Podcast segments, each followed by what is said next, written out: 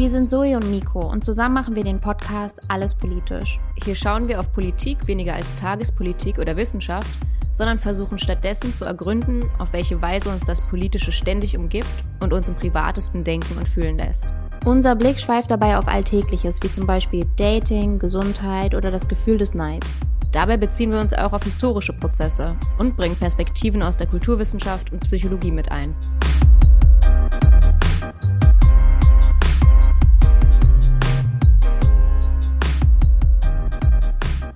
Heute geht es um Freundinnenschaften. Willkommen zu Alles Politisch. Ich bin Zoe. Und ich bin Miko. Ja, und heute ist unsere abschließende Folge über Beziehungen. Uff. Äh, der krönende Abschluss sozusagen. Freundschaften, Freundinschaften. Ich sehe schon, dass es so mega so eine fette Propaganda-Folge für Freundinnenschaften wird. Aber vielleicht kommen wir auch ein bisschen in die Kritik. Ich weiß, nein, es gibt keine Kritik an Nein, wie ich wollte gerade sagen, ja, Propaganda für Freundschaft. Was gibt's Besseres? Und damit wir auch genug Zeit haben für unsere ganze Freundschaftspropaganda, werden wir jetzt ganz ohne Umschweife gleich in den ersten Input reinhören.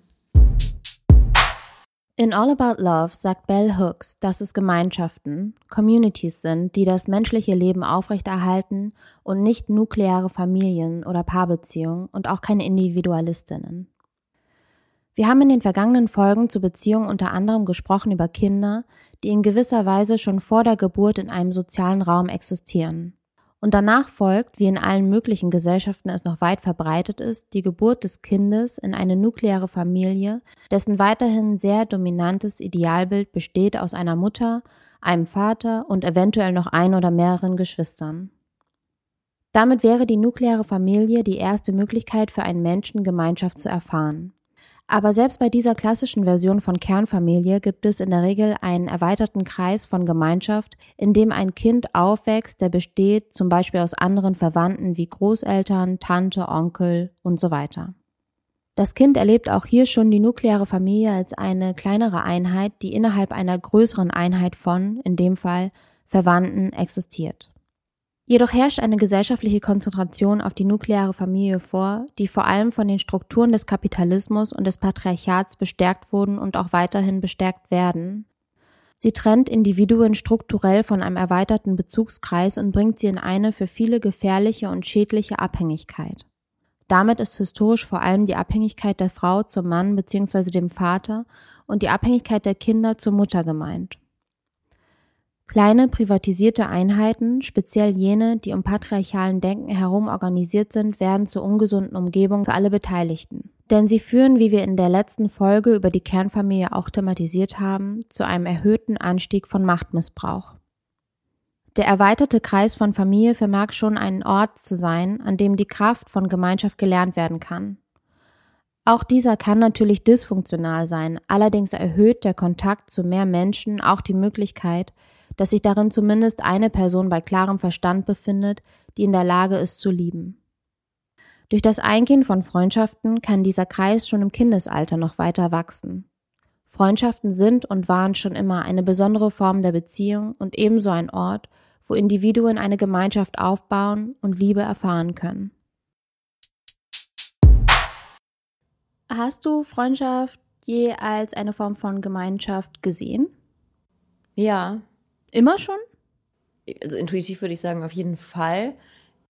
Ich denke schon als Kind, ja, als Gemeinschaft. Also Gemeinschaft von Kindern, wo man halt irgendwie unterschiedliche Rollen einnimmt, unterschiedliche Beziehungen untereinander hat in einer Art von größeren Gruppe. Ich habe mal so eine sehr idealisierte Definition gelesen vor kurzem im Sinne von Gemeinschaft ist eine Gruppe von Individuen, die zusammenkommt, die lernt oder gelernt hat, ehrlich zu kommunizieren und gemeinsam durch eben Freude, Leid und so weiter geht und sich gegenseitig unterstützt. Mhm. Zum Beispiel. Was jetzt, finde ich, schon sehr idealisiert ist im Sinne von, es gibt ja alle möglichen Formen von Gemeinschaften. Das, was du jetzt gerade beschrieben hast, ist ja schon wie so eine konkrete Art von Gemeinschaft. Also eben die Freundschaft. Also eine Gemeinschaft kann ja auch sehr zweckgebunden sein, wo es dann irgendwie nicht um Leid und also man schließt sich zusammen irgendwie. Man schließt sich zusammen. Also man könnte auch in einer Gemeinschaft sein, wo zum Beispiel gar keine Nähe in dem Sinne ist. Gefühlte Ja. Nähe. Keine emotionale Nähe, kein Mhm. Austausch über Gefühle. Ja, kann Mhm. ich mir schon vorstellen. Ja, das schon. Dann hat sie halt irgendeinen äußeren Zweck normalerweise wahrscheinlich, ne? Aber hast du Freundschaft immer als Gemeinschaft wahrgenommen oder ist das? Nee, überhaupt nicht nämlich. Also ich glaube, gerade in Kindheit und Jugend, ich glaube, ich habe das sehr verbunden mit der, also zumindest aus der Jugend, der Institution Schule. Und das war eigentlich immer alles nur schrecklich. Oh. Also so, ne? Also es war nichts, keine wohlwollende Umgebung oder es war kein. Natürlich, wir hatten auch mal Spaß oder so, das ist ja nicht der Punkt, aber es war insgesamt irgendwie keine Zeit, in die ich mich zurücksehne und die ich irgendwie warme Gefühle ge bekomme, wenn ich mich an die erinnere. Und natürlich haben da Freundinnen auch eine Rolle gespielt, aber es war auch wirklich viel Kampf irgendwie. Also es war so seinen Platz suchen, sich ausgeschlossen fühlen viel oder sich fragen, sind das jetzt Freunde oder nicht und was macht das eigentlich aus? Aber es war nie ein Gefühl von irgendeiner, irgendetwas, was ich als Gemeinschaft bezeichnet hätte. Mhm. Ich kenne Freundinnen, die das ganz anders erlebt haben. Also die auch noch eine Gruppe, ja, eine Gemeinschaft im Prinzip von der Schulzeit haben, die sich einmal im Jahr treffen, zusammen in Urlaub fahren und so weiter. Aber also an sowas war mir überhaupt nicht zu denken. Also in der Grundschule kenne ich das auch. Das sind meine Erfahrungen, glaube ich, super ähnlich. Aber im Kindergarten und dann auch weitergehend auf der Oberschule habe ich das Gefühl, da war das anders, das Bild. Also als Kind natürlich so ein kindliches Bild von so einer, weiß ich nicht, so geprägt von so TKKG und so. Also so, ne? Also Ja. TKKG ist irgendwie, ehrlich gesagt, ich habe das jetzt als erwachsene Person nicht nochmal angehört oder so. Vielleicht ist es auch total schräg und seltsam, aber als Kind fand ich das total super. Und die haben ja was zusammen gemacht, aber die waren auch ganz doll befreundet irgendwie miteinander. Mhm. Und das war, glaube ich, so für mich Vorbild. Und das würde ich schon als irgendwie eine Art von Gemeinschaft, ja, verstehen. Wie gesagt, in der Grundschule dann auch, ja, ähnlich, ähnlich wie bei dir, irgendwie so diese Findungsprozesse oder wo es dann, äh, wo es dann auch um Ausschließen geht und wer ist cool und wer ist nicht cool und so. Und ich glaube, auf der Oberschule war das dann wie, ah, und jetzt kann ich mich anders dazu entscheiden, wie ich Freundschaften leben will. Ich glaube nicht, dass ich das so super bewusst gemacht habe, aber halt, da gab es nochmal so einen Neuanfang von, ich suche mir meine Leute irgendwie und dann verbindet uns was miteinander und es gab einen größeren erweiterten Freundeskreis. Genau, bei mir gab es auch einen Shift, dann glaube ich erst so mit Anfang 20, so in der Uni-Zeit oder so, wo ich auch nochmal ganz anders, glaube ich, bezogen sein musste auf Freundschaften, weil Familie wieder eine andere Rolle ges gespielt hat. Und da dann aber auch wäre für mich zum Beispiel was ganz Neues gewesen, in Freundschaften auch Verantwortung zum Beispiel zu übernehmen für die andere Person. Also im Sinne von wirklich da zu sein, wenn es der anderen Person schlecht geht oder sowas. Also sowas hätte ich in der Jugend überhaupt nicht drüber nachgedacht, auch wenn man das, glaube ich, automatisch mal gemacht hat. Klar, wenn es der Freundin schlecht ging, dann war man irgendwie da, aber ich habe das, glaube ich, nochmal ganz anders gelernt und wahrgenommen im ja, zunehmendem Erwachsenenalter. Mhm. Ja, es wurde zu einer bewussten Art von Beziehung. Und in Kindheit und Jugend war es so, okay, man war in diesem Kontext Schule und man musste ja irgendwie überleben, auch sozial. Ich denke auf jeden Fall auch, dass das füreinander Dasein und emotionale Nähe zueinander fühlen, sich beim anderen aufgehoben fühlen, sich verstanden fühlen, also diese ganzen Sachen ja total essentiell für Freundschaften sind und die aber vielleicht nicht unbedingt im Kindesalter schon so da sind, wo man das ja alles noch kennenlernt, wo man sich vielleicht auch über seine Gefühle und seine Zustände und so noch gar nicht so gut äußern kann. Und deswegen wundert mich das jetzt gar nicht, dass wir beide irgendwie eher zu späteren Zeitpunkten, also du meinst eher im frühen Erwachsenenalter, bei mir habe ich das Gefühl, das ist so in der Jugend, in der Jugendzeit irgendwie so gewesen, wo eigentlich das eingesetzt hat, was ich jetzt auch als so ja, richtige Freundschaften, die dann auch Gemeinschaften waren und dann eben auch in Gruppen irgendwie kennengelernt habe. Und da hat man sich schon auch dann nochmal vielleicht anders die Leute auch gesucht oder so, die vielleicht besser auch zu einem gepasst haben dann, als man das jetzt in der Grundschule gemacht hat, wo es irgendwie vielleicht ja auch viel noch von den Eltern abhängt, mit wem man dann jetzt genau was macht und mit wem man nichts macht. Mhm. Und ich dachte gerade auch nochmal daran, an unsere letzte Folge über die Kernfamilie und über das Umstrukturieren von, wie wir Kinder aufziehen. Und denn wir eigentlich auch darüber geredet, was ist denn, wenn man als Kind auch irgendwie in eine Art von Gemeinschaft reinkommt. Und am Ende sind ja die ersten Freundschaften, die man so mitbekommt, vielleicht gar nicht die eigenen Freundschaften, sondern auch die Freundschaften von den eigenen Eltern, die man mitbekommt. Und das ist vielleicht auch äh, zusätzlich auch zu Verwandten oder so nochmal eine Art Menschen kennenzulernen, die man vielleicht jetzt nicht sich selbst ausgesucht hat oder die man, wo man keine eigenständigen Beziehungen eingegangen ist, aber die ja trotzdem nochmal irgendwie ein Verhältnis, ein anderes Verhältnis, ein neues Verhältnis irgendwie darstellen als jetzt die direkten Verwandten also im, die Idee sind vielleicht auch Freundschaften eine Art von Brücke raus aus der Kernfamilie. Also natürlich sind sie sozusagen wortwörtlich in der Jugend eine Brücke raus aus der Kernfamilie, ähm, aber ich meine das auch eher gesellschaftlich gesehen, so dass man eben nicht nur in der Kernfamilie oder nicht nur in der erweiterten Familie auch Kindererziehung zum Beispiel macht, sondern eben ja mit Freundschaften. Ja, vielleicht können wir jetzt auch noch mal kurz etwas zu unterschiedlichen Aspekten von Freundschaften ganz prinzipiell hören. Ja. In einem Paper über die Psychologie der Freundschaft schreiben Neyer und KollegInnen, Zitat, von der frühen Neuzeit bis hin zum 18. Jahrhundert entwickelte sich ein emotional geradezu aufgeladener Freundschaftskult, in dem Freundschaft und romantische Liebe kaum getrennt und entsprechend idealisiert wurden. Erst im 20. Jahrhundert erschienen Freundschaften als eigenständige, nämlich als nicht sexuelle, nicht verwandtschaftliche und auch nicht nachbarschaftliche Beziehungsverhältnisse. Anscheinend ist unsere heutige Vorstellung von Freundschaften also ein ziemlich modernes Phänomen. Ein Alleinstellungsmerkmal der Freundschaft ist, dass sie nicht durch soziale Rollen geregelt ist, wie zum Beispiel bei Arbeitsbeziehungen, oder formalisiert ist, wie bei Verwandtschaft oder der Ehe. Das ist Freundschaft also alles nicht. Wie bereits angemerkt, ist Freundschaft eine Art der Gemeinschaft. Eine wechselseitige Beziehung, die durch emotionale Nähe, Vertrautheit und Wertschätzung geprägt ist. Freundschaften sind informell und freiwillig. Mit wem wir Freundschaften schließen, hängt nach Studien vor allem von räumlicher Nähe, gefühlter Ähnlichkeit und den sogenannten Selektionseffekten ab, also dem Auswählen von Freundinnen aufgrund der eigenen Persönlichkeit. Aber natürlich haben auch Freundschaften andersherum einen Einfluss auf unsere Persönlichkeit.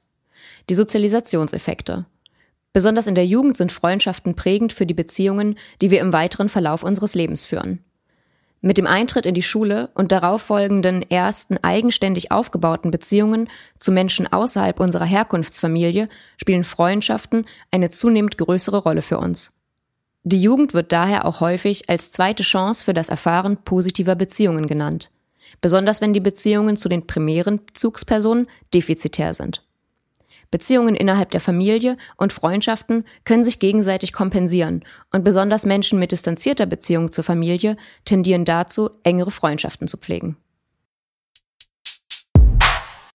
Also in dem Zuge finde ich auch vielleicht wichtig oder interessant noch anzumerken, dass bessere bzw. stabilere und engere Freundschaftsbeziehungen auch einen großen Zusammenhang statistisch haben zur psychischen Gesundheit von Menschen. Mhm. So ganz allgemein. Und gerade vielleicht, wenn man sich eben den letzten Punkt, den ich da genannt hatte, anguckt mit dem Kompensieren von unter Umständen defizitären Familienbeziehungen oder Beziehungen innerhalb der Familie, ja, dass man merkt, dass Freundschaft da eine ganz große Rolle eigentlich spielt. Und wie ich zumindest in meinem Studium empfinde, dass Freundschaften, ja, so in der Psychologie und Psychotherapie irgendwie wenig vorkommen. Gerade im Gegensatz zu der Beziehung zu der äh, Kernfamilie. Ah, interessant, aber woran genau liegt das? Weißt du das? Ja, nee, ich weiß es ehrlich gesagt nicht. Naja, weil ich dachte gerade, äh, man kann von Freundschaften vielleicht weniger geschädigt werden als. Ja, man ist natürlich weniger ausgeliefert, wahrscheinlich seinen Freund äh, innen gegenüber. Was auch unterbeleuchtet ist übrigens, deswegen habe ich gerade so pausiert, weil es mir gerade eingefallen ist, dass die Beziehung zu Geschwistern auch häufig relativ unterbelichtet ist, in der Psychoanalyse auch vor allem anscheinend, wofür ich jetzt auch keinen direkten Grund sehe. Aber ich kann mir vorstellen, dass es unter anderem daran liegt, dass natürlich in den Grundlagen von so psychoanalytischen Theorien immer die Beziehung zu den primären Bezugspersonen halt ist und so sehr stark im Vordergrund steht und da auch natürlich die sehr frühe Kindheit, wo jetzt Beziehungen zu Gleichaltrigen oder Beziehungen zu Geschwistern eben noch nicht so stark im Vordergrund stehen. Aber ja, ich meine, natürlich hat das eigentlich auch einen Einfluss. Also die, die Freunde in der, äh, in der Kindheit und in der Jugend und im Erwachsenenalter auch eigentlich. Und aber eben auch vielleicht eben Bezugspersonen, die nicht die Eltern sind, die haben ja auch einen Einfluss. Naja, aber würden wir dann sagen, dass Freundschaften vielleicht die weniger problematischen Beziehungen in unserem Leben sind? Anders gesagt, mhm. empfinden wir Freundschaften als einfache Beziehungen, ist vielleicht nicht das richtige Wort, aber im Grunde rundum gute Beziehungen in unserem Leben? Bestimmt.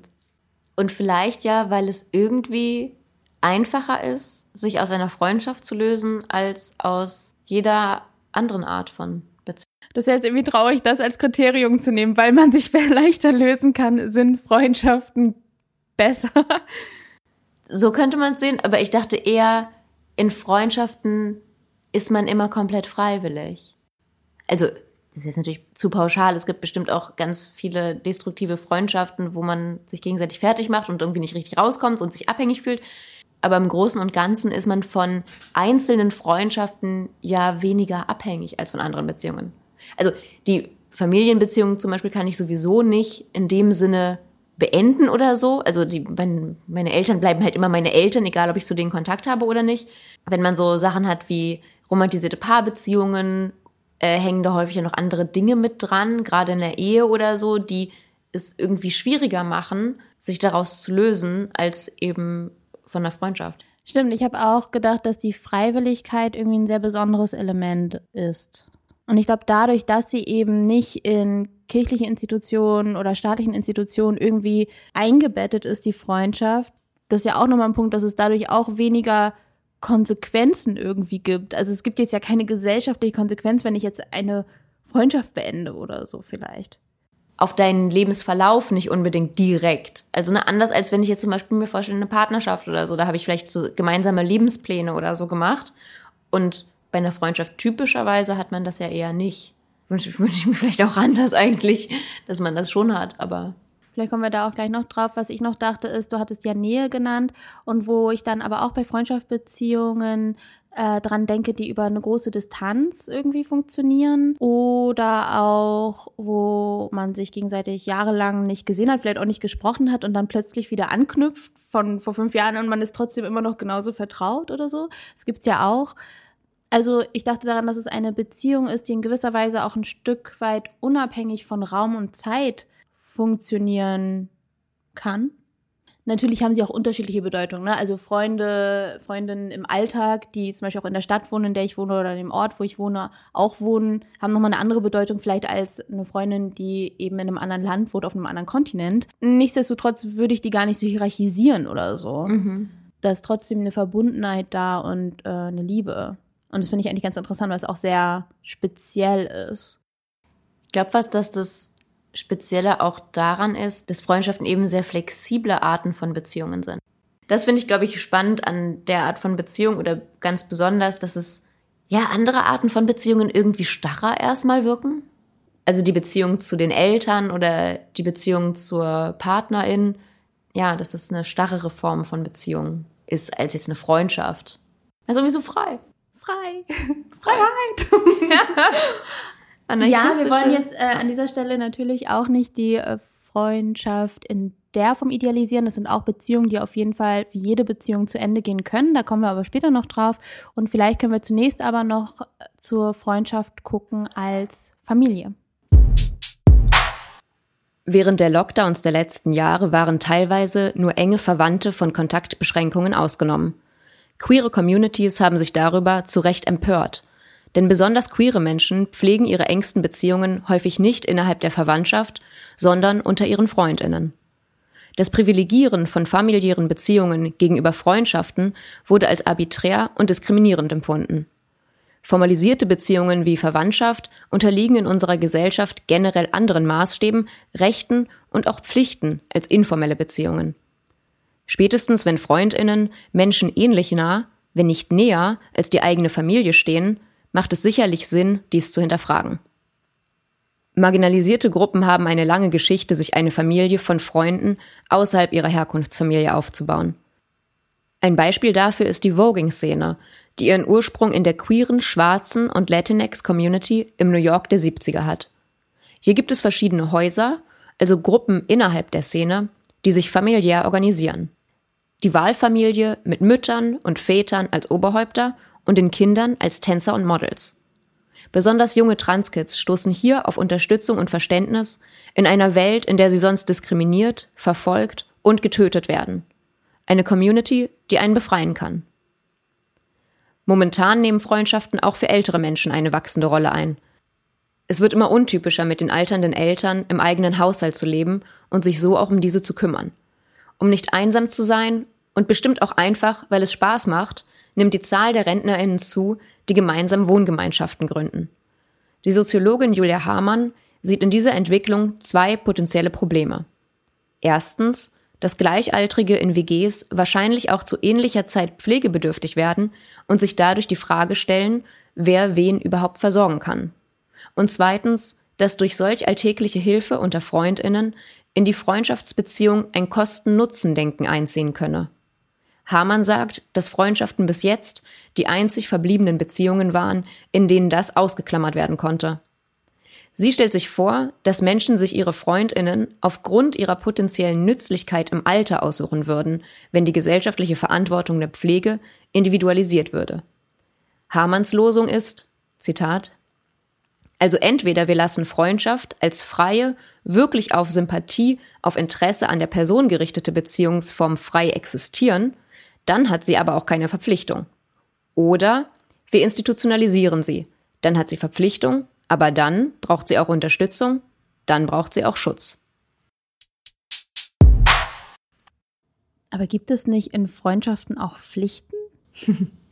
also es ist zumindest nicht so schwarz-weiß wie jetzt dieses Zitat. Weiß vielleicht auch zugespitzt, keine Ahnung, aber. Nee, ich habe aber keine, also rechtliche Pflichten. Ach so, ich dachte, ich habe das jetzt so verstanden, wie komplett irgendwie frei auf Freiwilligkeit, dies, das. Und auf der anderen Seite halt Pflichten und gut, institutionalisieren ist jetzt nochmal einen Schritt weiter, aber so habe ich das jetzt wahrscheinlich nur als rechtlich. Also klar gibt es keine rechtlichen Verpflichtungen, außer ich kaufe jetzt mit einer Freundin zusammen ein Haus. Oder ich verbürge mich ihr irgendwie finanziell oder so, oder sie sich für mich. Ich habe das so verstanden, das Zitat, dass es um rechtliche Pflichten und die Institutionalisierung geht, so angelehnt an die Ehe zum Beispiel. Also so eine Art von Verpflichtung gegenüber einander. Aber natürlich ist es eine gute Frage. Also, oder ich vielleicht ist es deswegen, hört sich das auch so ein bisschen skurril an, weil natürlich fühle ich mich auch meinen FreundInnen gegenüber verantwortlich. Also ich bin natürlich auf einer rechtlichen Ebene nicht verantwortlich, aber eine Freundschaft hat ja schon auch eine Art von Verbindlichkeit, wo man gegenseitig davon ausgehen kann, dass man sich gegenseitig hilft zum Beispiel. Und das würde ich jetzt noch gar nicht so in dieses Kosten-Nutzen-Denken reinmachen, zum Beispiel. Okay, ja, ich habe das irgendwie anders verstanden. Aber ja, nee, stimmt schon. Dann macht das irgendwie Sinn, dass es vielleicht natürlich keine in dem Sinne rechtliche Verpflichtung gibt, aber so würde man es vielleicht formulieren, man übernimmt halt Verantwortung füreinander. Mhm. Was ja auch, da kann das, wo wir jetzt gleich bei Breakup wären, aber wo ich da noch gar nicht hin wollte, nur vielleicht kurz, so dieses, da gibt's ja auch manchmal unterschiedliche Erwartungen. Und wenn zum Beispiel die Freundin A von Freundin B dies und das erwartet und es wird nicht erbracht, das kann ja auch zum Bruch von Freundschaften führen, sozusagen. Also es gibt jetzt keine generelle ausformulierte Freundschaftsverantwortung, die dann und wann übernommen werden muss, aber so untereinander und das ist wieder diese sehr flexible Ding, vielleicht auch diese äh, individuelle Ausgestaltung irgendwie von Freundschaft, weiß man schon, okay, das und das wird jetzt voneinander erwartet irgendwie. Und es kann ja auch von Freundschaft zu Freundschaft eben sehr unterschiedlich sein oder von Phasen auch der Freundschaft mhm. zu anderen Phasen. Und ja, ich glaube, genau darum geht es jetzt dieser Soziologin. Also Freundschaft per se hat keine Verpflichtung. Im Sinne von, wenn ich ein Kind habe, dann habe ich klare Verpflichtungen diesem Kind gegenüber. Und das gibt es halt für Freundschaften nicht. Und einerseits finde ich das auch total eine schräge Vorstellung. Wenn ich jetzt irgendwie einen Freundschaftsvertrag mit Menschen aufsetzen würde ähm, und sagen würde, ah, okay, jetzt sind wir so und so befreundet und das kommt mit diesen und jenen Verpflichtungen, die wir gegenüber einander haben. Also das macht man ja normalerweise innerhalb von Freundschaften irgendwie untereinander aus, dass man darüber sich austauscht, was erwartet man voneinander, was will man voneinander, was. Macht man das? Naja, also Ich glaube, das ist wirklich sehr oft in der Sphäre des Unausgesprochenen. Also wenn ich jetzt zum Beispiel, keine Ahnung, eine Freundin fragen würde, hey, kann ich bei dir für einen Monat einziehen? Ich muss jetzt aus meiner Wohnung raus. Mhm. Dann gucke ich ja, dann was passiert. Das weiß ich ja vorher nicht. Also es ist ja nicht vorher klar, dass wenn eine von uns mal obdachlosen werden, werden sollte, dann ist klar, dann hast du bei mir in meiner Einzimmerwohnung oder in meiner WG oder in meinem Familienhaus, keine Ahnung, immer einen Platz, an dem du kommen kannst. Das kann ausgesprochen sein. Ja. Aber muss es eigentlich nicht. Das heißt, wenn es zu gewissen Situationen kommt, sieht man dann, okay, was jetzt gar nicht heißt, dass es immer zu einem Ende oder zu irgendwas Dramatischem kommen muss, aber man sieht ja, wie weit geht diese Beziehung und wo sind auch die Grenzen was trotzdem ne, alles im Bereich der Freundschaft liegen kann. Aber es ist nicht von Anfang an ausgesprochen. Und das wäre auch komisch, also weil man ja voll häufig auch gar nicht sagen kann, ab wann hat man sich denn eigentlich angefreundet. Also anders als vielleicht bei so einer Paarbeziehung, die ja auch ritualisiert, also wenn auch nicht jetzt in jedem, unter jeden Umständen immer institutionalisiert als Ehe, aber auch einfach eine Paarbeziehung, da weiß man normalerweise ah, ungefähr, wann hat man denn darüber geredet, wann gab es denn ein Gespräch, ah, okay, wir sind jetzt irgendwie in einer Beziehung miteinander und was bedeutet das denn für uns beide? Da hat man irgendwie klarer abgesteckt, also vielleicht nicht unbedingt diese ganz klare Sache mit, okay, was ist, wenn ich meine Wohnung verliere, kann ich in einem Monat bei dir unterkommen oder nicht, aber halt so grob irgendwie. Und in Freundschaften macht man das irgendwie nicht. Und vielleicht kommt es einem deswegen auch komisch vor, dass nochmal von einer höheren Instanz irgendwie institutionalisieren zu lassen.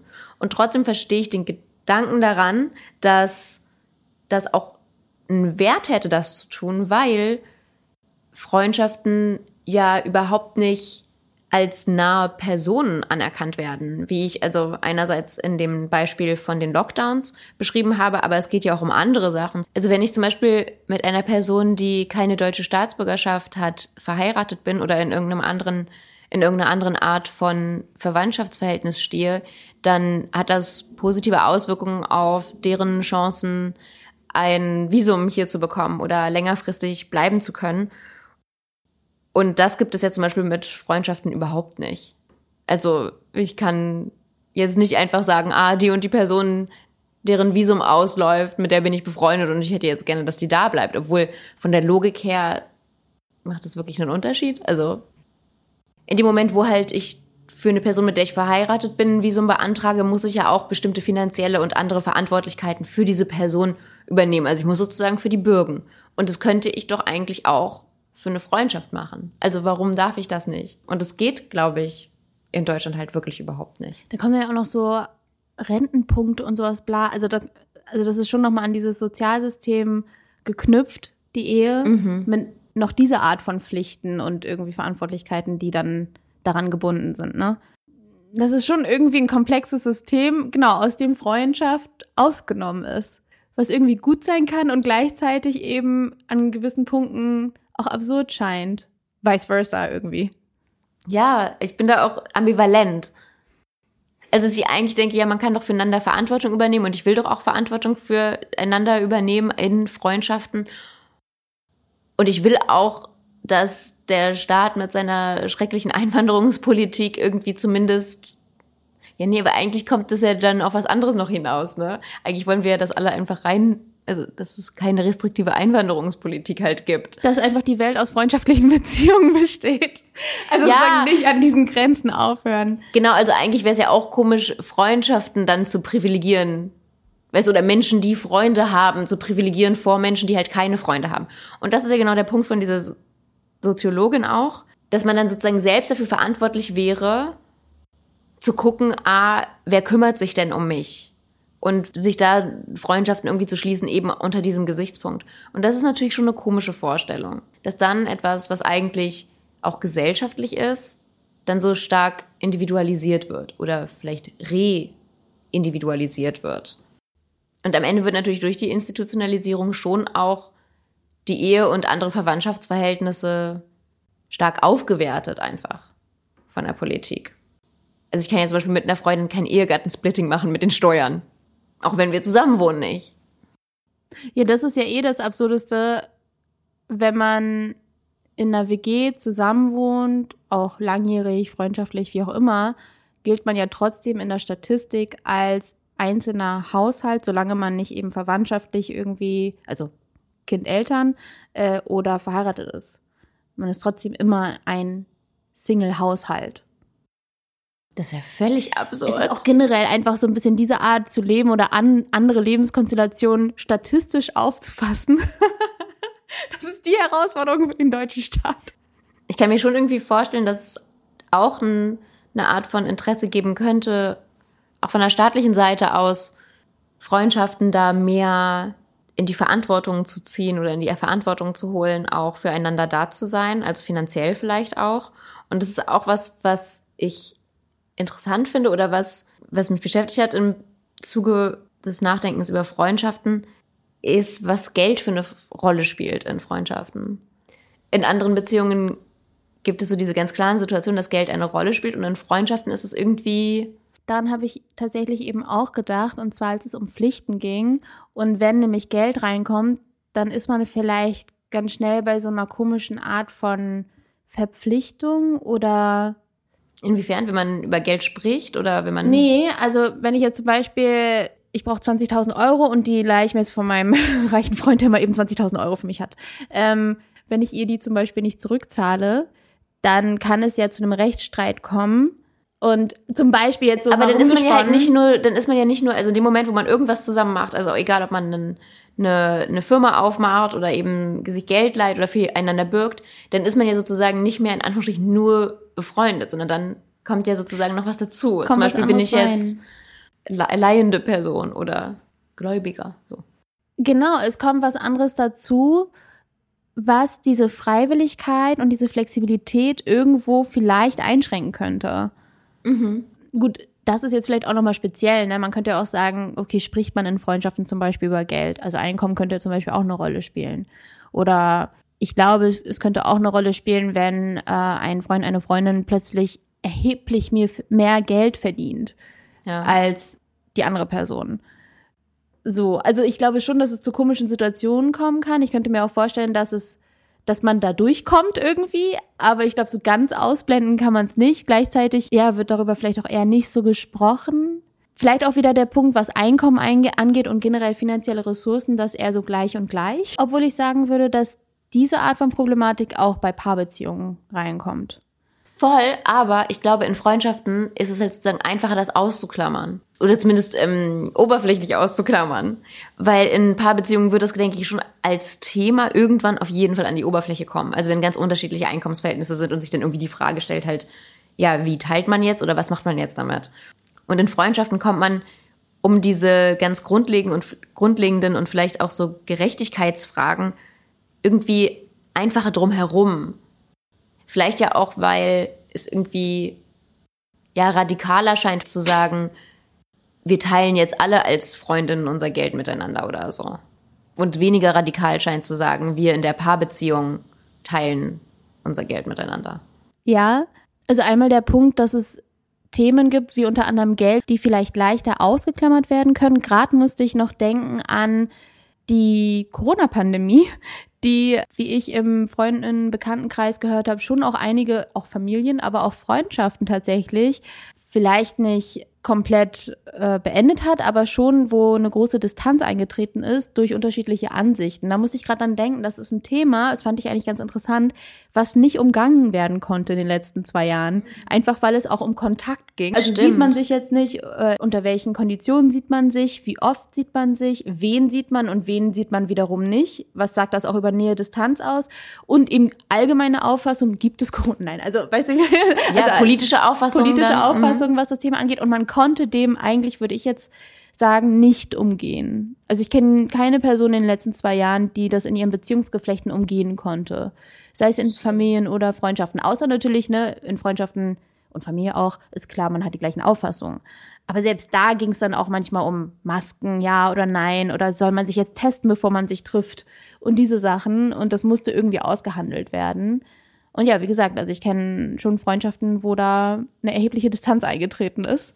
Ja, das kann ich mir auch vorstellen, dass es auf jeden Fall eine Zerreißprobe ist. Ist eigentlich interessant, dass das ein Thema ist. Also wo hat man das? Weil selbst bei unterschiedlichen politischen Auffassungen kann man das schon auch umschiffen, glaube ich. Genau, weil es eben nicht, weil die meisten politischen Auffassungen ja nicht direkt in dieser Beziehung stattfinden. Also, sondern es geht um irgendwas Äußerliches. Aber gerade habe ich genau an so ein Beispiel gedacht, wo eine Freundin ganz viele Leute getroffen hat während der Corona-Pandemie und die andere Freundin sehr wenige, also ihre Kontakte sehr eingeschränkt hat und das dann sehr schwierig war zu überlegen für diese Freundin, die wenig Kontakte hatte, soll ich jetzt diese Freundin treffen, die so viele Kontakte hat? Oder findet sie das blöd, weil sie ja extra darauf geachtet hat, nicht so viele Menschen zu treffen, aber wenn sie jetzt die eine Freundin trifft, die so viele Menschen getroffen hat, dann ist sie ja trotzdem einem sehr hohen Infektionsrisiko ausgesetzt. Und ist es das dann in Anführungsstrichen wert oder nicht?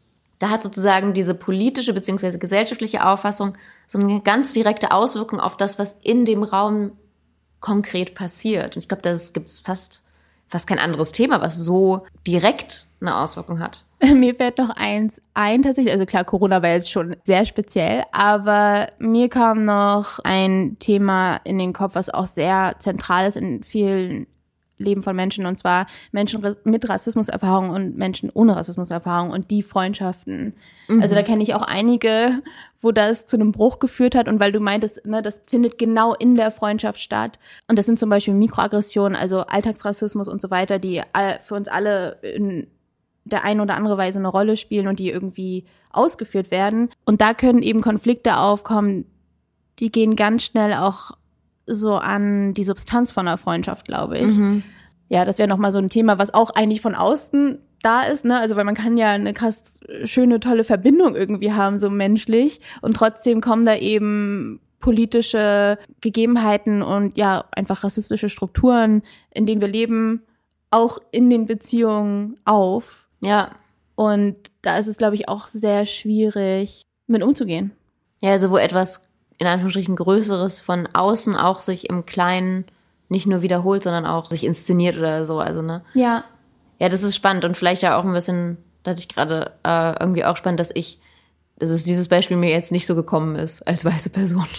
Obwohl ich, als du das gesagt hast, auch kurz denken musste, ein bisschen kenne ich das auch mit so äh, sexistischen oder patriarchalen Dingen. Habe ich auch gerade gedacht. Also das kann auch. Und das ist dann aber, glaube ich, was wir sehr schnell dann wieder auf so romantisierte Paarbeziehungen projizieren. Jetzt hatten wir schon so ein bisschen Friendship Breakups mit drin. Bevor wir aber dazu kommen, wollten wir eigentlich noch zu medialen Darstellungen von Freundenschaften, nee, vor allem Freundinnenschaften diesmal kommen. Der YouTube-Kanal The Take zeigt in dem Video namens The Female Friendship Revolution on Screen, wie sich die Darstellung von Beziehungen zwischen Frauen in der Filmgeschichte gewandelt hat.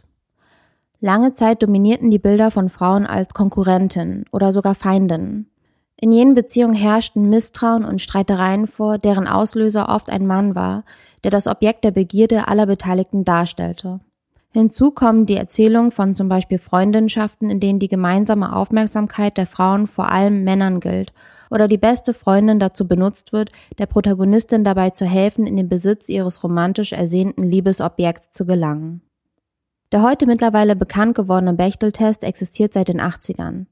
Ein Film, der den Test besteht, kann die Fragen, gibt es mindestens zwei Frauenrollen, sprechen diese miteinander und unterhalten sie sich über etwas anderes als einen Mann, mit Ja beantworten.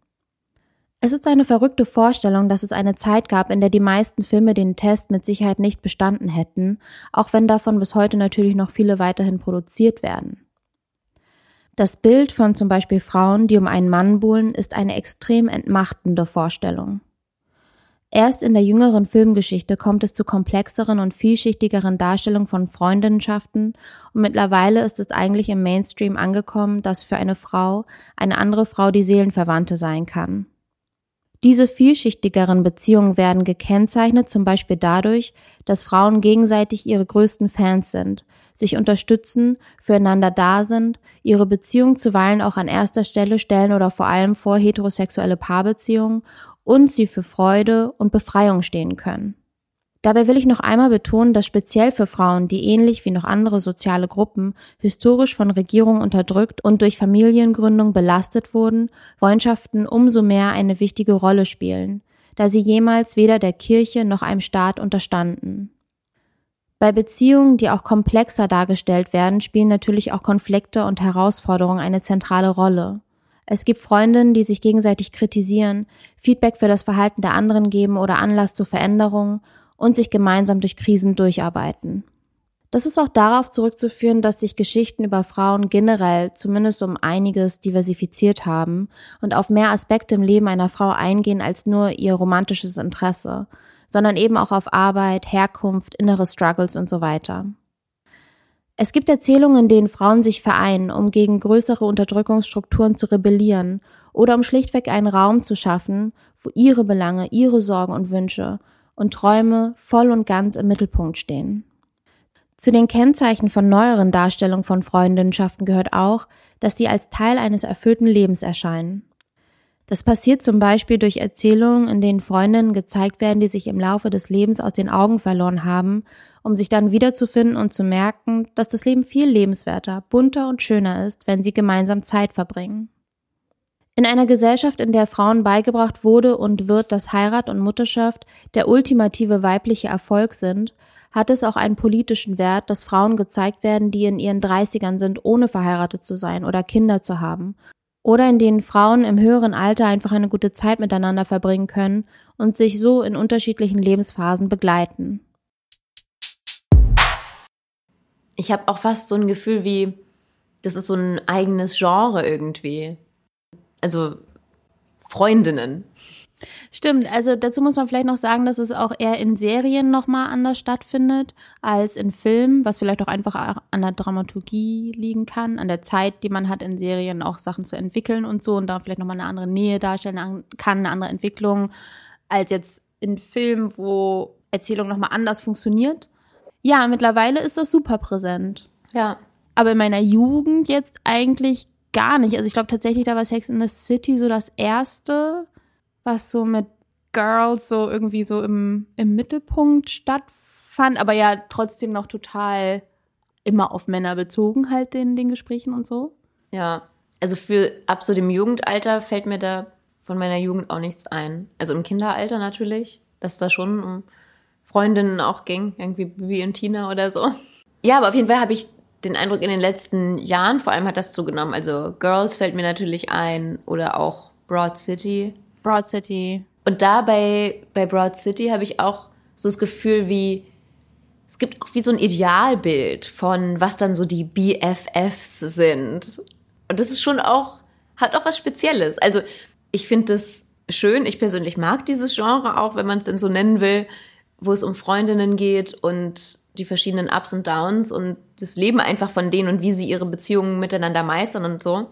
Und gleichzeitig habe ich das Gefühl, da ist, gibt es auch so eine Art von romantischer, jetzt nicht sexualisiert romantisch unbedingt, manchmal auch das, aber auch so eine Art von romantischem Idealbild, einer romantischen Idealisierung von so einer Art von Freundschaft, wo ich mich frage auch, wie ja, wie nah ist das an der Realität? Oder ist das ein Wunsch, ist es eine Wunschvorstellung auch von den Medien? Oder ist es auch was, was man dann so als so ein Ideal verkauft? Oder? Äh, ja, in dem Video greifen sie das ja auch auf mit der Romantisierung und dass die romantische Sprache benutzt wird für Freundinnen dann, also so You're my soulmate oder Hey, willst du mein Partner sein, meine Partnerin sein? Oder da gibt es mehrere Beispiele, die da aufgegriffen werden ähm, in Szenen von Serien und Filmen und ich musste gerade aber auch noch daran denken, dass es viel, ähm, also diese Art von Nähe, die da teilweise dargestellt wird. Wir hatten über Broad City mal mehr gesprochen, weil wir die Serie auch beide sehr toll finden. Aber da ist ja auch so eine alltägliche Nähe und Erfahrungen, die sie machen und Abenteuer, die sie da eingehen und so, so krass. Also die sind, sollen ja in ihren Zwanzigern sein, weil ich halt so dachte, so, wer hat die Zeit dazu, wenn du erstmal anfängst zu arbeiten und dann noch meinetwegen eine Paarbeziehung eingehst und dann noch irgendwie vielleicht auch noch familiäre Verpflichtungen hast oder so? Ja, also in Broad City vor allem, wo es ja um, wie du gesagt hast, zwei ziemlich junge Frauen, also in Anfang oder Mitte ihrer Zwanziger geht, die sind ja so stark aufeinander bezogen, die teilen ja alles miteinander. Also in der Serie wird das ja so dargestellt, die, die telefonieren beim, nee, die skypen. Ich glaube, sie skypen beim Kacken auch. ja. Also so halt, also dass alles geteilt wird und alles. Ja, natürlich ist es auch eine Comedy-Serie und natürlich ist es auch überzeichnet und das ist nicht, es ist klar, dass damit nicht gesagt werden soll, ah ja, so sehen normale Freundinnen irgendwie aus, sondern natürlich ist das auch das Thema der Serie, dass die so besonders eng miteinander sind. Aber dieses Gefühl von der Nähe und man weiß immer, wo die andere Person ist und so, das kenne ich aus meiner Schulzeit von meiner besten Freundin. Und dann aber auch wirklich eher so dann zu zweit, glaube ich. Und das ist, finde ich, auch nochmal was Spezielles. Also dieses zu zweit, BFF-mäßig, Best Friends Forever, aufeinander bezogen zu sein, im Gegensatz zum Beispiel zu Darstellungen von Freundesgruppen, wie es zum Beispiel in Girls ist, also wo es um vier Frauen geht, die miteinander befreundet sind und die eben, ja, also ich meine, die Serie ist keine Comedy-Serie, das heißt, sie ist insgesamt ein bisschen realistischer, aber wo ich das Gefühl habe, es wird vielleicht auch schneller romantisiert, wenn es eben nur um so zwei Freundinnen geht. Obwohl es ja auch diese, gerade zu Anfang noch diese Zweierkonstellation in Girls gibt zwischen Hannah und Marnie, die auch so, ich glaube, das ist eine der ersten Szenen, wo man sieht, dass die eine da im Bett der anderen, die liegen halt so zusammen wie so ein Liebespaar im Prinzip und wachen so auf, mhm. so löffelnd. Das ist schon auch nochmal so ein Bild. Aber es ist spannend, dass das so direkt mit Liebespaaren auch in Verbindung gebracht wird, ne? Also körperliche Nähe. Und ich glaube, dass es was stark kulturelles auch ist, dass wir in in Deutschland irgendwie eigentlich uns nicht gegenseitig ran, anfassen, so. Also gesellschaftlich gesehen, dass es sehr untypisch ist, sich gegenseitig anzufassen, außer man ist in einer sexuellen Beziehung zueinander. Stimmt, das ist auf jeden Fall auch irgendwie ein kultureller Kontext. Also jetzt die Körperlichkeit zwischen wem auch immer. Ich wollte nochmal darauf zu sprechen kommen, dass ich es aber auch, also ich finde es super schön, dass es diese Entwicklung gibt und auch ziemlich empowernd irgendwie auf eine Art, das so gespiegelt zu bekommen und auch eben immer wieder so diese Macht von diesen Bildern, die es dann jetzt plötzlich irgendwie gibt. Also es gibt ja noch weitaus nicht genug und nicht divers genug äh, ausreichende Bilder und so weiter, aber trotzdem ja schon noch mal äh, andere Bilder als jetzt vor 20 Jahren. Und ja, was das für einen Reiz auch hat und für eine Anziehungskraft auf so ganz individuelle Träume. Und das sind ja auch Vorbilder irgendwie für freundschaftliche Beziehungen unter Frauen. Und ich denke schon ja, dass es einen total großen Einfluss hat, natürlich. Was man als erstrebenswert auch vielleicht in seinem Leben ansieht. In dem The Take-Video wird einmal thematisiert, dass zum Beispiel Breakups zwischen Freundinnen, also wenn es bei Freundinnen, ja, zu, bei der Beziehung zum Ende kommt, dass die immer nicht so sehr thematisiert sind on screen, wie zum Beispiel bei romantischen, romantisierten Paarbeziehungen, ja, sehr viele Geschichten um irgendwie Tragödien und wie es zum Ende kommt und wieder äh, getrauert wird und diese ganzen Prozesse da schon auch vielfältig dargestellt werden. Bei Freundschaften, dass er äh, nicht so Beispiele gibt oder wenig und wenn sie dargestellt werden, es oft auch eine Rolle spielt, dass die eine Freundin in einer oft auch dann heterosexuellen Partnerschaft landet und dann eben die andere Freundin nicht mehr so eine große Rolle spielt. Und das wollten wir als Punkt nochmal aufgreifen. Oft werden Freundschaften behandelt, als wären sie selbstverständlich und oft bekommen sie eine sekundäre Bedeutung zugeordnet, vor allem im Verhältnis zur romantisierten Paarbeziehung. Die Abwertung von Freundschaft kreiert eine Leere, die wir vielleicht nicht sehen können, während wir unsere Aufmerksamkeit ganz auf die Suche nach romantischer Liebe oder eine auserwählte einzelne Person richten. Dabei endet die Bedeutung von Freundschaft nicht dort, wo eine Liebesbeziehung beginnt, sondern abgesehen von dem Wert der Freundschaft an sich spielt sie auch eine wichtige Rolle für romantische Paarbeziehungen. Zum Beispiel können romantisierte Liebesbeziehungen für eine Person, die ansonsten sozial größtenteils isoliert ist, viel leichter zu einer ungesunden Co-Abhängigkeit führen, aus der sich die Person dann durch fehlenden sozialen Anschluss nur umso schwerer lösen kann. Und überhaupt, warum sollte eine romantische Verbindung dazu führen, dass freundschaftliche Bindungen geschwächt oder ganz aufgelöst werden? In keiner aufrichtigen Liebesbeziehung kann das eine Bedingung für ihre Stärkung sein. Oft ist es leider so, dass Verhaltensweisen, die in Freundschaften gar nicht gehen würden, in romantisierten Beziehungen geduldet oder ausgehalten werden. Dabei könnten befriedigende Freundschaftsbeziehungen, in denen eine gegenseitige Liebe geteilt wird, auch Orientierung für das eigene und das Verhalten anderer in anderen Lebensbeziehungen bieten. Denn generell können Beziehungen auch als Netzwerke gedacht werden, die sich gegenseitig stützen und aufeinander einwirken. Zum einen, indem wir Werte wie zum Beispiel Respekt, Care, Verantwortung für das eigene Verhalten und so weiter für alle unsere Beziehungen geltend machen. Die Beziehung zu uns selbst mit eingeschlossen.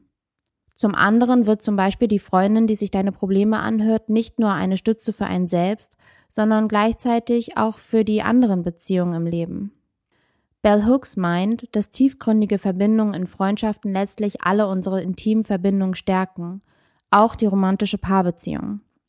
Weiter heißt es bei ihr, dass keine Liebe existiert, die speziell für die romantischen Liebespartnerinnen reserviert ist. Wirkliche Liebe ist das Fundament für unser Engagement mit uns selbst, unserer Familie, Freundinnen und Partnerinnen, im Prinzip mit jeder Person, die wir entscheiden zu lieben. Sie sagt, dass wir uns unterschiedlich verhalten, abhängig davon, wie unsere Beziehungen beschaffen sind und oder welcher Grad von Verbindlichkeit eingegangen wird. Aber die Werte, die unser Verhalten prägen, sind, wenn sie in einer Liebesethik wurzeln, immer die gleichen, ganz egal für welche Interaktion. Liebesethik finde ich irgendwie einen schönen Begriff. Und ich frage mich nach dem Zuhören schon, was diese Werte dann sind. Sind die universal oder machen wir die uns, oder sind die individuell? Ich glaube, dafür müsste man dann nochmal näher auf All About Love eingehen von Bell Hooks. As the title says, it's all about love, also Liebesethik auch. Aber ähm, genau, also sie legt so eine Definition von Liebe fest, wo es um so, ich glaube, so sieben Core Values mäßig geht in Beziehungen oder in Liebesbeziehungen, die sie generell universal betrachtet, glaube ich.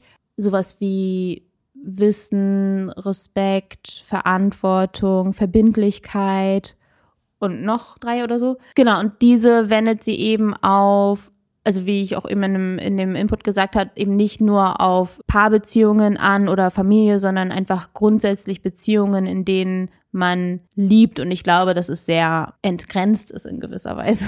Mhm. Also alle Arten von Nahbeziehungen, die emotional sind. Ja, generell wie so eine Art Prinzip, nach dem man auch lebt und Beziehungen eingeht. Mhm ganz nochmal erweitern könnte man das natürlich auch, dachte ich für mich, auf politische Beziehungen. Ne? Also warum, wenn man jetzt sagt, wenn man, wenn wir jetzt zum Beispiel jetzt in Anlehnung der Folge zum Beispiel von einem Prinzip der Freundschaft sprechen, die wir jetzt zum Beispiel vielleicht wirklich festmachen an Respekt, Care, Verantwortung und so weiter. Man könnte es vielleicht noch anders ausformulieren und das zum Beispiel anwenden würden auf politische Beziehungen, darüber habe ich noch so ein bisschen nachgedacht. Weil jetzt kann man ja eigentlich schon sagen, dass, also sage ich jetzt einfach mal so, prinzipiell Politik sehr gründet und, und auch gerade sehr augenscheinlich gründet in eine Freund-Feind-Unterscheidung. Und dass sich ja auch eigentlich, wie soll ich sagen, in die Gehirne so einbetoniert. Als wäre das die natürliche Art, politisch irgendwie in, in Beziehung zu treten. Also wer ist dein Freund und wer ist dein Feind? Und es gibt ein Buch von Jacques Derrida, das heißt Politik der Freundschaft, das ich mir auch angeguckt habe für unsere Folge. Und dann bin ich davon wieder so ein bisschen weggekommen, weil ich mich, glaube ich, äh, wahrscheinlich anders hätte festbeißen müssen daran, als ich die Kapazitäten hatte. Aber im Grunde geht es eben schon darum, dass er sagt, dass sich das Politische immer wieder auf einen Staat zurückbezieht, der eben auch immer an Familie geknüpft ist. Und das heißt gleichermaßen auch an eben in Anführungszeichen Gattung, Blut, Geburt und Natur. Und darüber hatten wir so ein bisschen in der letzten Folge auch gesprochen, dass der Staat, die Nation eben irgendwie auch immer sowas wie einen, mit einem Volk verbunden ist, was irgendwie auch verwandt ist. Und da zum Beispiel das wirklich auf eine ganz andere Grundpfeiler zu stellen, mit einem zum Beispiel Prinzip der Freundschaft ich meine, wahrscheinlich existieren dazu auch schon 100 Theorien zu oder so, aber es ist ja noch überhaupt nicht irgendwo angekommen. Obviously in der politischen Realität schon gar nicht. Aber ich stelle mir manchmal eine Welt vor, wie das wäre, wenn du eben die Welt nicht an staatlichen Grenzen, nationalen Grenzen einteilst, rassistischen Grenzen und so weiter, sondern eben wirklich ein Netz von Beziehungen hast, ein ganzes Netzwerk global das irgendwie atmet, das irgendwie miteinander in Verbindung ist, und das sind wir ja, das ist ja vollkommen klar, wie dann man nochmal politisch auch agieren würde und könnte. Das erscheint mir aber immer noch gerade sehr abstrakt. Ja, äh, vor allem ganz weit weg scheint es. Und selbst wenn auf politischen Ebenen über Freundschaften geredet wird, also da redet man ja auch von befreundeten Staaten oder Regierungen oder wem auch immer, dann ist das ja total durchtränkt von Kosten-Nutzen-Rechnungen. Also von dem, worüber wir jetzt heute geredet haben, ist ja gar nichts zu sehen eigentlich. Es wird zwar von Freundschaft geredet, aber mit einer emotionalen, verantwortlichen Nähe und Bindung zueinander. Respekt. Ah, Respekt hat das überhaupt nichts zu tun. Gleichheit. Gleichheit, genau. Ähm, Wechselseitigkeit, Freiwilligkeit, also all das ist äh, ja auf der politischen Ebene auf jeden Fall nicht anzutreffen. Und da kann man wirklich, vielleicht könnte man sagen, dass es ein völliger Euphemismus ist, überhaupt von politischen Freundschaften zwischen Staaten in dem Sinne zu reden überhaupt. Ja, global befinden wir uns ja in einem System imperialer Vorherrschaft einfach, das ganz klar vom Westen ausgegangen ist. Insofern, weiß also so, ja, es ist einfach ganz woanders. Nee, aber Und, selbst unter den westlichen Staaten zum Beispiel. Ja, okay. Ne? Also weißt du, so selbst wenn ich jetzt sage, zwischen Deutschland und den USA, das gibt es jetzt eine Freundschaft oder so. Natürlich ist es nur unter der Prämisse, dass es einen Gegen, also es muss einen Nutzen geben. Und sobald der Nutzen weg ist, ist auch die Freundschaft weg. Oder, also es gibt keine Freundschaft in dem Sinne, ne? Aber halt. Es war keine aufrichtig geführte Freundschaft. naja, das, naja, solche Erfahrungen hat man vielleicht auch mal gemacht, ne? Ja, also das sind genau die Werte, über die Bell Hooks auf jeden Fall nicht redet. Davon gehe ich aus. Ich habe mich noch eine Sache gefragt, und zwar hast du gesagt, dass in romantisierten Paarbeziehungen irgendwie mehr, man mehr durchgehen lässt, häufig, als in Freundschaften. Und ich habe mich so gefragt, hm, also einerseits so, stimmt das so? Und aber auch dann gleichzeitig die Frage, also auf jeden Fall erwartet man unterschiedliche Dinge von der Person, die mit einem in einer entweder freundschaftlichen oder romantisierten Paarbeziehung sich befindet. Ja, das hat mich irgendwie nochmal interessiert. Na, ich glaube, in Kleinen denke ich da sofort an irgendwie Umgangsweisen miteinander. Also, dass man vielleicht bei PartnerInnen eher zum Beispiel plötzlich gemein wird oder so. Also so Streits anders nochmal ausgeführt werden. Mhm. Was man jetzt bei Freunden einfach sich nicht so trauen würde oder so. Kann ich jetzt auch gar nicht sagen, woran das genau liegt, ob das so ein, so ein Nähe-Ding ist, weil ich äh, kenne zum Beispiel auch ähm, die gleiche Argumentation für Geschwister. Und Eltern und älter, dass man ja. nochmal da ganz anders drauf ist, so als also miteinander ja, redet, ja. als würde man mit so würde man nie mit einer Freundin sprechen einfach. Das kenne ich schon. Und äh, so in einem extremeren Fall würde ich sagen, also wenn ich von einer Freundin geschlagen werde, also ich meine, ich würde jetzt auch mit keinem Mann zusammen sein, als heterosexuelle Person, der mich schlägt, aber ich meine, es gibt genug Beziehungen, wo das, wo diese Gewalt präsent ist, leider. Und genau, und bei Freunden, also weiß ich nicht, ob die Person, die das in einer romantischen Beziehung, romantisierten Beziehung tatsächlich in dem Fall aushalten oder irgendwie dulden oder da dem Menschen immer wieder eine neue Chance geben oder so, ob das bei Freunden überhaupt vorstellbar ist. Also muss ich sofort lachen, weil mir das total absurd vorkommt. Ja, weil die Abhängigkeit eigentlich nicht so gegeben Genau, das also oder wenn man davon ausgeht, dass es irgendwie auch was mit einer Abhängigkeit zu tun hat, die in Freundschaften einfach nicht so. Das ist wahrscheinlich der Punkt, genau. Und vielleicht gilt das ja auch für Eltern und Geschwister. Also irgendwie, ja. das ist eine Art von familiärer Abhängigkeit, eine Art von diese Beziehung verändert, also diese Beziehung verändert sich hoffentlich schon, aber diese Beziehung ist beständig, die wird in Anführungsstrichen einfach aufgegeben oder so, oder die kann auch nicht einfach aufgelöst werden. Dass das vielleicht auch dazu führt, dass man sich vielleicht mehr duldet, aber vielleicht ja auch, um dem positiveren Spin nochmal zu geben, mehr traut. Weiß ich nicht, mhm. aber also jetzt nicht mit dem Schlagen, also das wollte ich, jetzt habe ich das direkt nach dem Beispiel mit dem Schlagen gesagt, das ist natürlich ein bisschen unpolitisch. Also ich meine natürlich nicht eine physische Gewalt, sondern sowas wie eben was Gemeines zu sagen oder so. Das kann ja auch, ne, also kann natürlich äh, schrecklich und schlimm sein, aber kann ja auch irgendwie mal, ne, dann zu merken, oh, okay, jetzt habe ich was, was jetzt habe ich ihm was Gemeines gesagt oder war fies zu jemandem oder. Und du weißt aber, es bleibt trotzdem eben deine Schwester. Genau. Also sie kann gar nichts machen, sie kann ja nicht weg. Ja, und ich finde, wenn ich so darüber nachdenke, macht es schon Sinn, solche Kriterien vielleicht auch in anderen Beziehungen nochmal anders gelten zu lassen. Ja, so vielleicht, dass man genauso wie man auch Freundschaften eigentlich nicht für selbstverständlich nimmt, andere Beziehungen auch weniger für selbstverständlich nimmt und mehr als flexible, als gestaltbare Beziehungen. Gestaltbare, das ist vielleicht das Ding. Und da kann, glaube ich, die Art, wie Freundschaften beschaffen sind, schon auch ja, eine gute Orientierung sein irgendwie. Ja, ich glaube, viele Beziehungen können sich davon auf jeden Fall was abgucken. Ja, ich glaube, da müssen wir es für diesen Monat einfach mal so stehen lassen. Und ich finde äh, zu Recht Freundschaft, Freundinnenschaft als krönender Abschluss ähm, ja. dieser Beziehungsreihe. Das wäre es für den Monat Juni. Habt schöne Tage. Und Sommertage. Sommertage. Und dann hoffentlich bis Juli. Und macht's gut. Tschüss.